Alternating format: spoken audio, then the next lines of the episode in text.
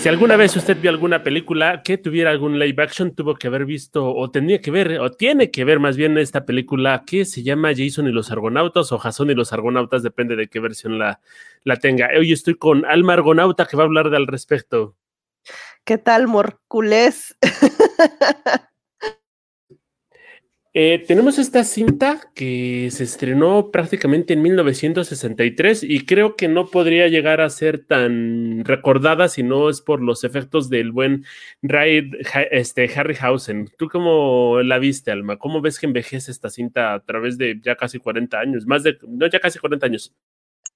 No, pues, este, claro que se ve obviamente un cambio, eh, digamos, pues en, en la animación, ¿no? Pero me parece una, una cinta súper interesante para platicar de ella porque es una de las primeras que se atrevieron a experimentar con el stop motion. O sea, gracias a esto estamos pudiendo ver actualmente otro tipo de animación, ¿no? Entonces, creo que siempre es, es bien interesante como saber de, si te gusta el cine, todos los inicios, cómo se fue dando toda esta eh, transformación. Sí se ve vieja, obviamente se ve vieja, porque los efectos especiales pues no son los que hoy estamos acostumbrados a ver. El ritmo de la película o el ritmo de la acción tampoco es la que estamos acostumbrados a ver. Eh, los tipos incluso físicos de los, los cuerpos de los actores, ¿no? Tampoco son los que estamos acostumbrados a ver. Porque pues e, era una época en la que, digamos, todo esto estaba iniciando, eh, todos estos géneros, todos estos eh, experimentos, y, y es como bien interesante ver cómo va, cómo se va moviendo, cómo se va transformando, ¿no? Este género. Y además cuando, digamos, te informas un poco más acerca de lo que, de lo que pasó alrededor de la cinta, pues es, la, o sea, al final te das cuenta de que es un, es un gran trabajo, es una obra maestra y es una cosa súper interesante que todos tienen que ver, yo digo. De entrada lo dice su póster, ¿no? La épica historia de cómo este estuvo, destinado a, perdón, destinada a una grandiosa aventura colosal, ¿no? Y pues nos habla de un mito griego. Empezamos con la historia de Jasón, quien está destinado por los dioses a vencer a Peleas que es la persona que suplantó a su padre en el trono y terminó asesinándolo, ¿no? Vienemos con unas cuestiones místicas, este, superheroicas y demás. Creo que se abusa un poquito de las arpas, porque a cada ratio, pero este, pues era parte del estilo del momento, ¿no? ¿Cómo ves este mito, eh, Alma? Hay algunas cuestiones, algunas peculiaridades que se podrían manejar, pero creo que a grandes rasgos está bien llevada esta historia, que es muy sencilla, por cierto.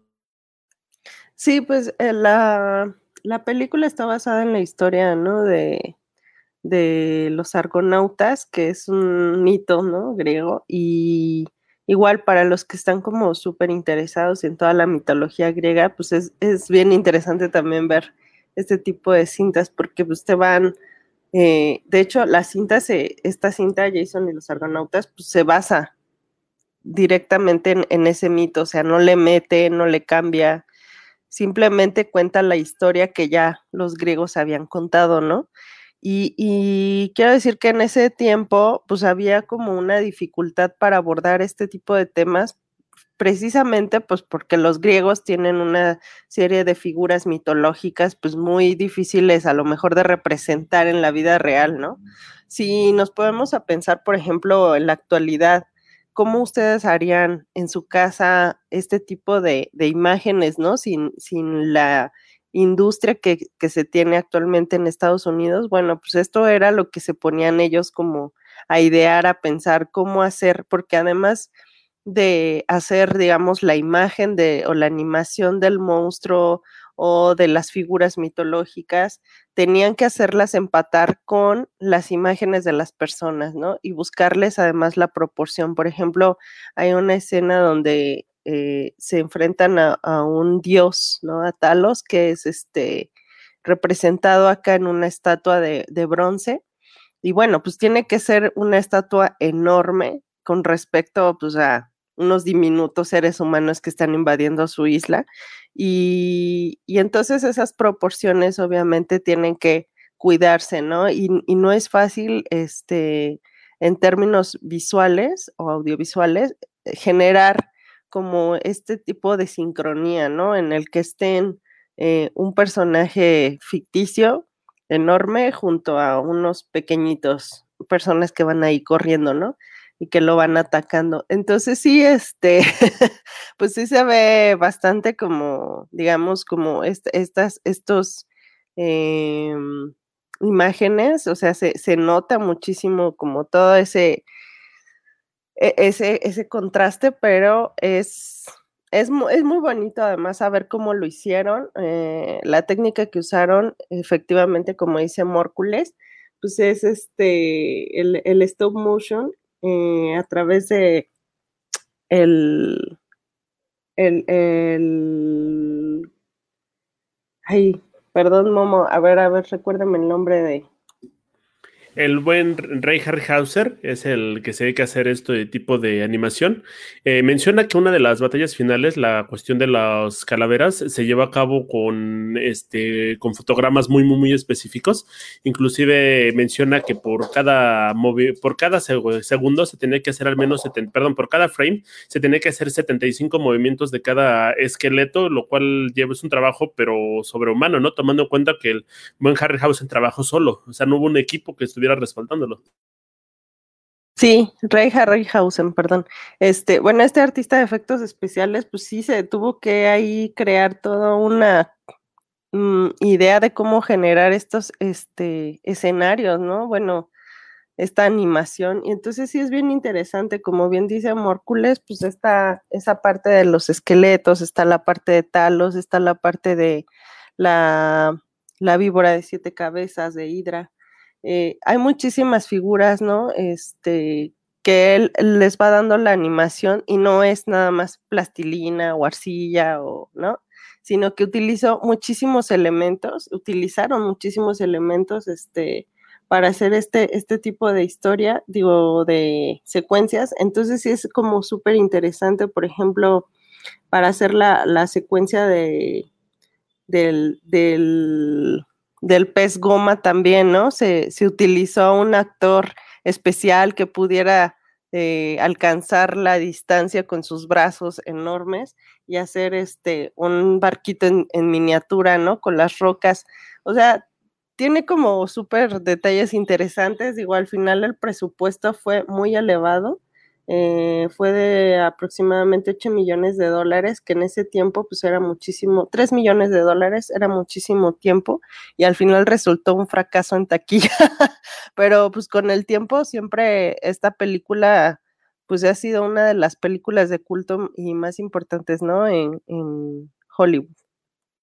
Creo que también forma parte de lo que es una cátedra para todas las personas que quieren realizar cine alguna vez, debido a que se utiliza prácticamente todas las técnicas de la época, ¿no? Lo último que lo único que le faltó utilizar fue pantalla verde y CGI, pero pues eso no existía en la época, ¿no? Estamos hablando de alguien que trabajaba con capas, pero capas físicas.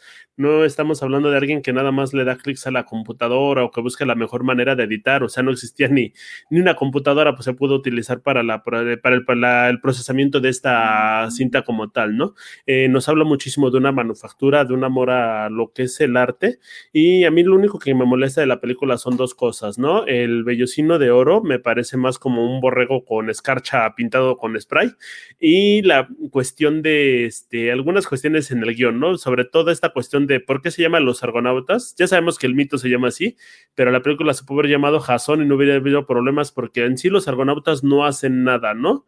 Nada más meten en problemas a Jason una vez y ya. O sea, nada más son como un vehículo y ya, nada más son personajes secundarios.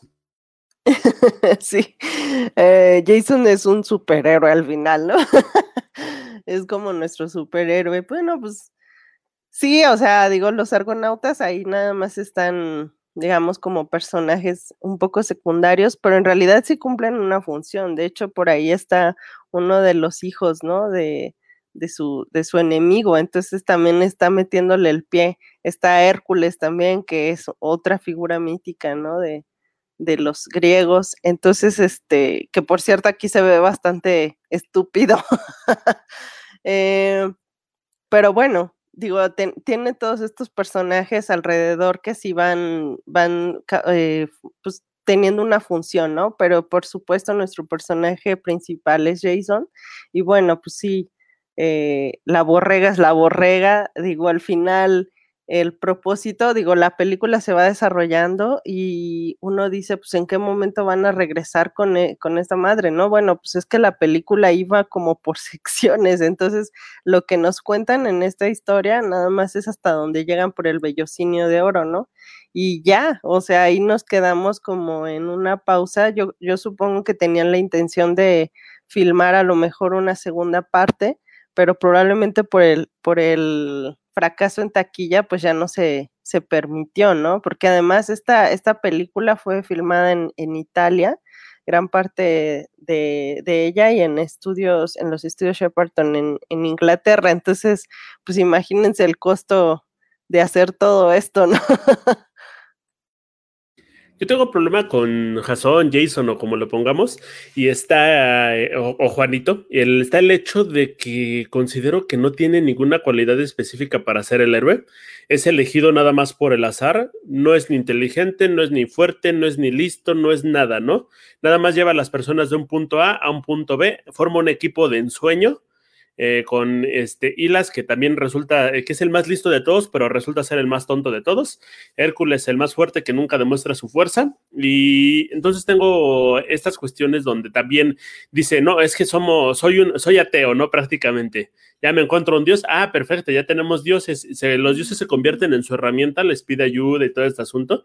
Y luego termina diciendo, los dioses me la pelan, los odio y nunca me han ayudado y mejor tiro mi amuleto al mar y terminan ayudándolo los dioses, ¿no? A fin de cuentas, ni siquiera gana las batallas que tiene que, que, ganar. Eh, lo terminan ayudando a otros personajes para escapar. El, el bellocino no lo termina sacando por algún buen plan que tiene, porque el plan se va cambiando conforme van pasando las cosas. Y a fin de cuentas, pues termina perdiendo su batalla final, ¿no? a mí se me hace un héroe muy, muy, muy chafa porque pues no logra nada y lo que logra es porque alguien más lo pone en el lugar. Sí, pues sí, pero digo, es, es parte, digamos, de la historia, ¿no? Al final es el mito y, y, Jason está destinado, o sea, es por destino al final el que lo, el que lo, pues el que tenga ese, ese, ese título, ¿no? O sea, al final él es el elegido porque es el hijo de, del reinado, pues que, ¿no? Que destruyeron. Entonces, al final es su destino el combatir a, pues a este reino entonces, bueno, pues sí, los argonautas al final son los que le tienen que ayudar a lograr ese objetivo y los dioses, porque al final también es una pelea entre los dioses, entre Zeus y entre Hera, que es su esposa, en el que pues están discutiendo quién tiene la razón, ¿no? Y básicamente descubrimos que Zeus siempre tiene la razón, pero bueno, que Hera ahí le da su quite, ¿no? Con, a través de Jason de quien también percibimos como un cierto enamoramiento eh, ahí medio extraño, pero bueno, pues la, historia sí, o sea, al final es, es, un héroe medio sonso, pero pues es este, el que los guía es el que toma la decisión de ir por el bellocinio de oro eh, y es el que es el que tiene pues el, el mando porque al final es el que tiene el contacto, ¿no? Con los dioses. Igual y lo que trataba de decirnos el mito era que no importan nuestras cualidades, siempre si hay alguien en el poder va a tener, va a ser el que nos tiene que guiar, ¿no? O sea, no te quejes de que tu presidente no puede cumplir las cosas y que tú lo harías mejor desde Twitter, porque a fin de cuentas ya fue designado por alguien más. Ahora, el hecho de tener a Hércules me dio mucha, me, me gustó muchísimo, ¿no? Que en el mito original podría ser Heracles, pero aquí me agrada su incursión porque nos da a entender que tiene muchas batallas que dar, ¿no? Me imagino que esta película iba a ser como el origen de un multiverso, iba a ser nuestro primer Marvel este, en, el, en, el cine, y tenía la idea de que tal vez, tal vez a manejar una historia tal vez de Hilas, tal vez de Hércules, íbamos a ver qué pasaba con Jason, cómo regresaba a vencer a peleas, porque a fin de cuentas nunca termina esta aventura, nada más nos quedamos con una imagen cursi al final y pues chido, ¿no? Ya, ya consiguieron lo que querían, pero pues ya.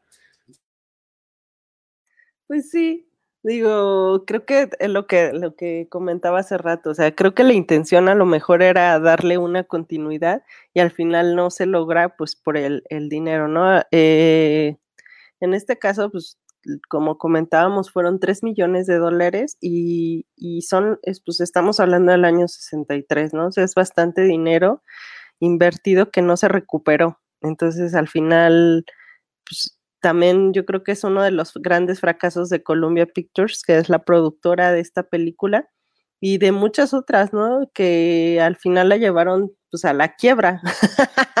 Entonces, eh, en Estados Unidos sí se toman muy en serio el cine en cuestión de industria, ¿no? En una industria financiera, o sea, y no es que no se lo tomen en, serio en otros países como en México, pero pues allá sí lo ven como un negocio, ¿no? Allá sí se puede vivir del cine y a eso me refiero. Entonces, allá si no funciona algo, pues bye, ¿no? O sea, incluso pueden terminar las carreras de muchísimos pues actores, directores, productores, pues porque ya, o sea, no es como que te perdone, ¿no? Esta industria tienes que estar renovando, tienes que estar creciendo constantemente.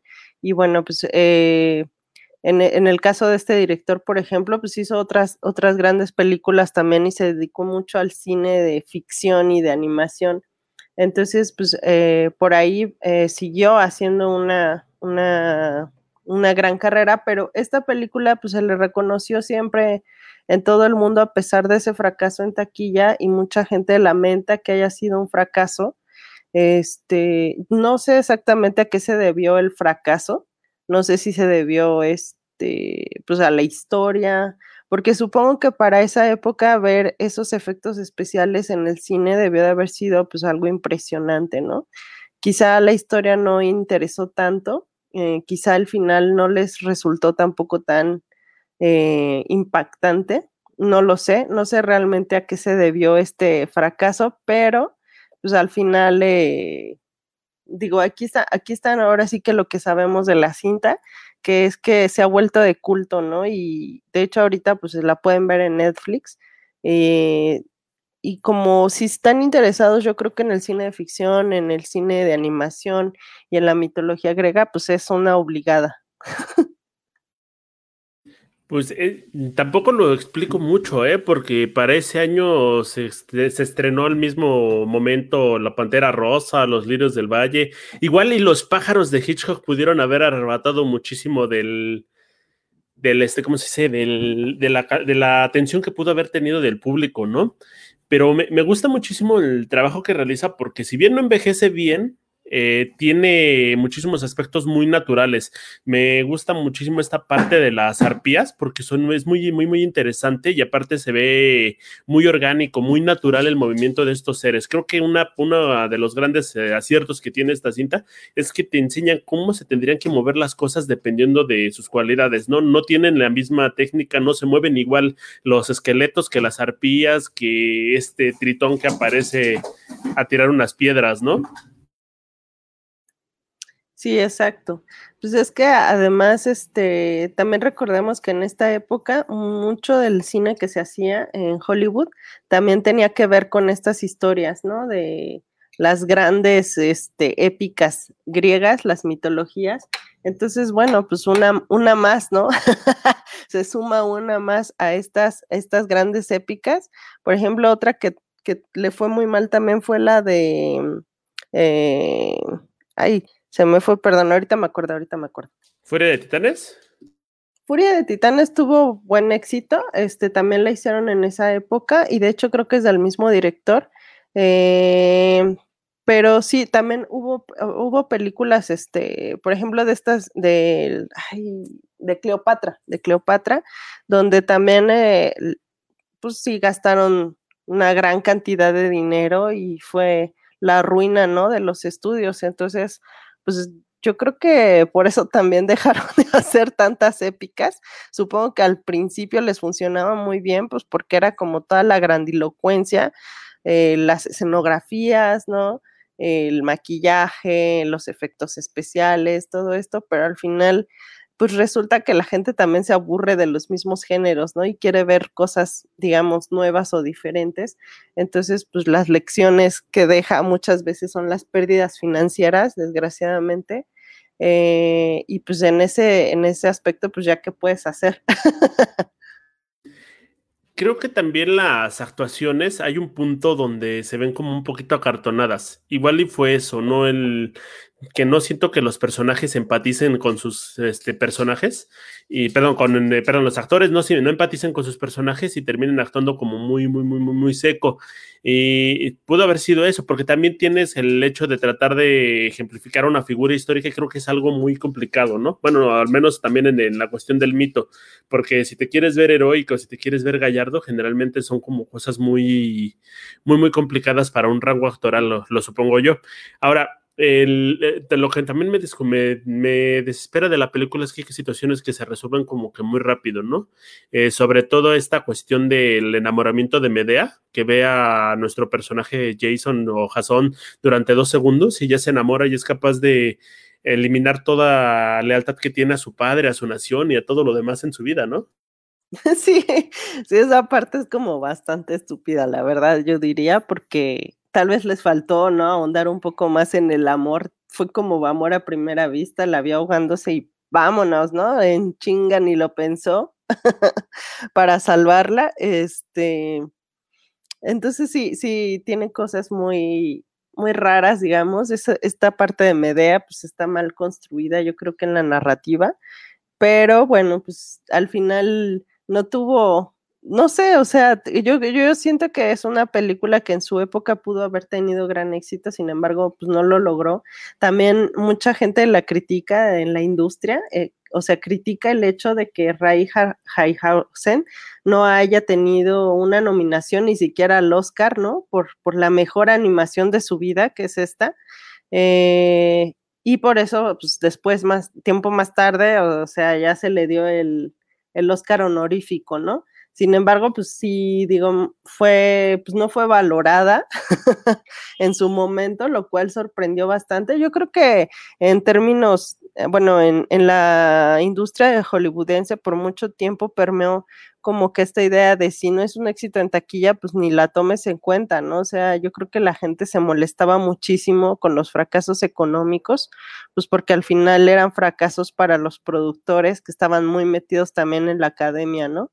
Y bueno, pues al final vemos una película de este tipo que representa una, una gran este, inversión en términos creativos y pues no, no valorada, ¿no? De hecho, hay algunas, este, yo creo que situaciones de aquí que podríamos ver a lo mejor en el cine mexicano y que muchas veces no nos ponemos a pensar, ¿no? Por ejemplo, eh, luego si quieren que les contemos en las películas de, de Ismael este, Rodríguez, eh, hay una película con Pedro Infante donde tiene dos hermanos, ¿no? Es un trillizo. Y bueno, Pedro, digo, Ismael cuenta cómo fue como toda esta lucha, digamos, de hacer ese empalmaje, digamos, de, de la imagen, ¿no? Y de poner a tres personajes eh, en una misma, eh, en un mismo cuadro, ¿no? Que era Pedro Infante, pues grabado en, otros dos atuendos. Uno piensa que es sencillo, pero cuando tú te das cuenta de las técnicas, de que a la hora de la edición no es tan sencillo, ¿no? Hacer ese pegote, pues en realidad es una gran, es un gran logro, ¿no? Y mucho de las técnicas, obviamente, pues se basaban en, en cosas que ya se habían experimentado en Estados Unidos y que ya se tenía como un avance, ¿no? Entonces, Jason y los Argonautas, yo sigo insistiendo en que se tiene que ver porque pues es una película que te va a dar, e, es como ese punto guía, ¿no? Y es ese punto inicial donde tienen que empezar como todos los, los que están interesados en este, en este cine y en cualquier cine, yo diría. Inclusive George Lucas menciona que una parte de cómo se mueven los robots, cómo se mueven las maquinarias y demás dentro de sus, dentro de sus películas, bueno, dentro de Star Wars, eh, se debe mucho a la influencia directa que hay con Jason y los argonautas. Y no dudo que también Tim Burton se haya echado sus clases por ahí y que en algún momento Tarantino llegue a, hacerle alguna reminiscencia en alguna de sus películas. Sin embargo, creo que no tan, eh, creo que más bien la historia de Jason y los argonautas está maldita, ¿no? Porque también hubo una serie de televisión de Hallmark. Salió salieron dos episodios en el 2000 y sin pena ni gloria. Es más, si alguien la recuerda, por favor háganoslo saber, porque de plano salió sin, este, sin ningún tipo de por así decir, la audiencia, ¿no? Sí, sí, este, pues pobrecitos de los que hicieron la película. Pero la verdad es que, pues, digo, qué bueno que en esta época ya se valoriza o se revaloriza. Eh, incluso yo, yo también diría que Peter Jackson, ¿no? Para el Señor de los Anillos tiene muy presente, o bueno, muchos de los, de los directores que, que, hoy conocemos como los grandes, ¿no? Directores de películas, incluso épicas también, como esta del Señor de los Anillos, porque es una película épica al final.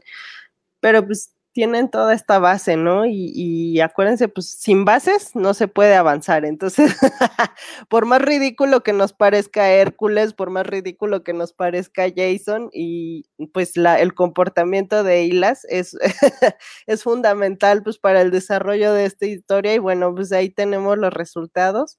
Sin duda, eh, el protagonista o el rey de esta película es Reinhard Heihausen, que es el artista de los efectos especiales, pues es el que en realidad llevó una gran carga, ¿no? Y quizá nuestro, el que nos falló, pues fue el director de esta cinta, que pues a lo mejor le faltó un poquito más en narrativa, ¿no? Para darle como ese cauce, pero no lo veo difícil, bueno, no lo veo tan alejado, digamos, de lo que sucede actualmente, que muchas veces cuando estás tan enfocado en que se vean los, bien los efectos especiales y le metes tanto dinero y tanta inversión, a veces se te olvida como esa parte narrativa, ¿no? Sigue siendo un error constante y bueno, pues ahí es donde también hay que apostarle porque al final estás contando una historia.